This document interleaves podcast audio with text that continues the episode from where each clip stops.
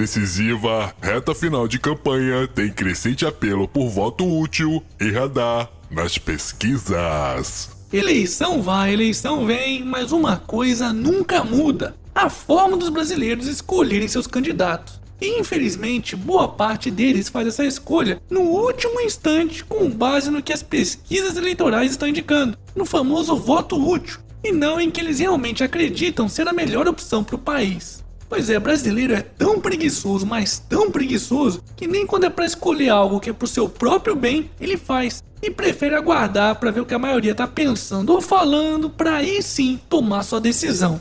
Só para vocês terem uma ideia, 28%, ou seja, cerca de 3 em cada 10 eleitores, admitem que podem mudar o seu voto para evitar que um candidato indesejado saia vitorioso. Eita povinho manipulável, viu?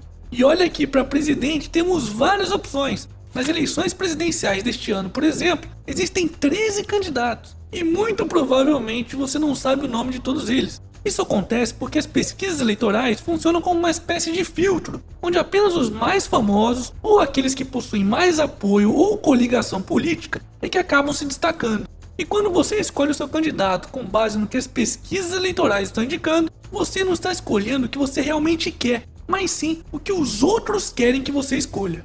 Portanto, votem nas propostas de governo que mais lhe agradem e não no que dizem as pesquisas eleitorais. Afinal de contas, pesquisas mudam, pesquisas erram, pesquisas manipulam. Não seja massa de manobra, não seja gado. No primeiro turno, nós temos a obrigação, como cidadãos, de escolhermos a melhor opção e não a menos pior.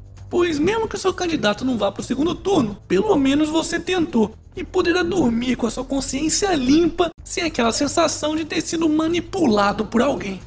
Hashtag não seja gado.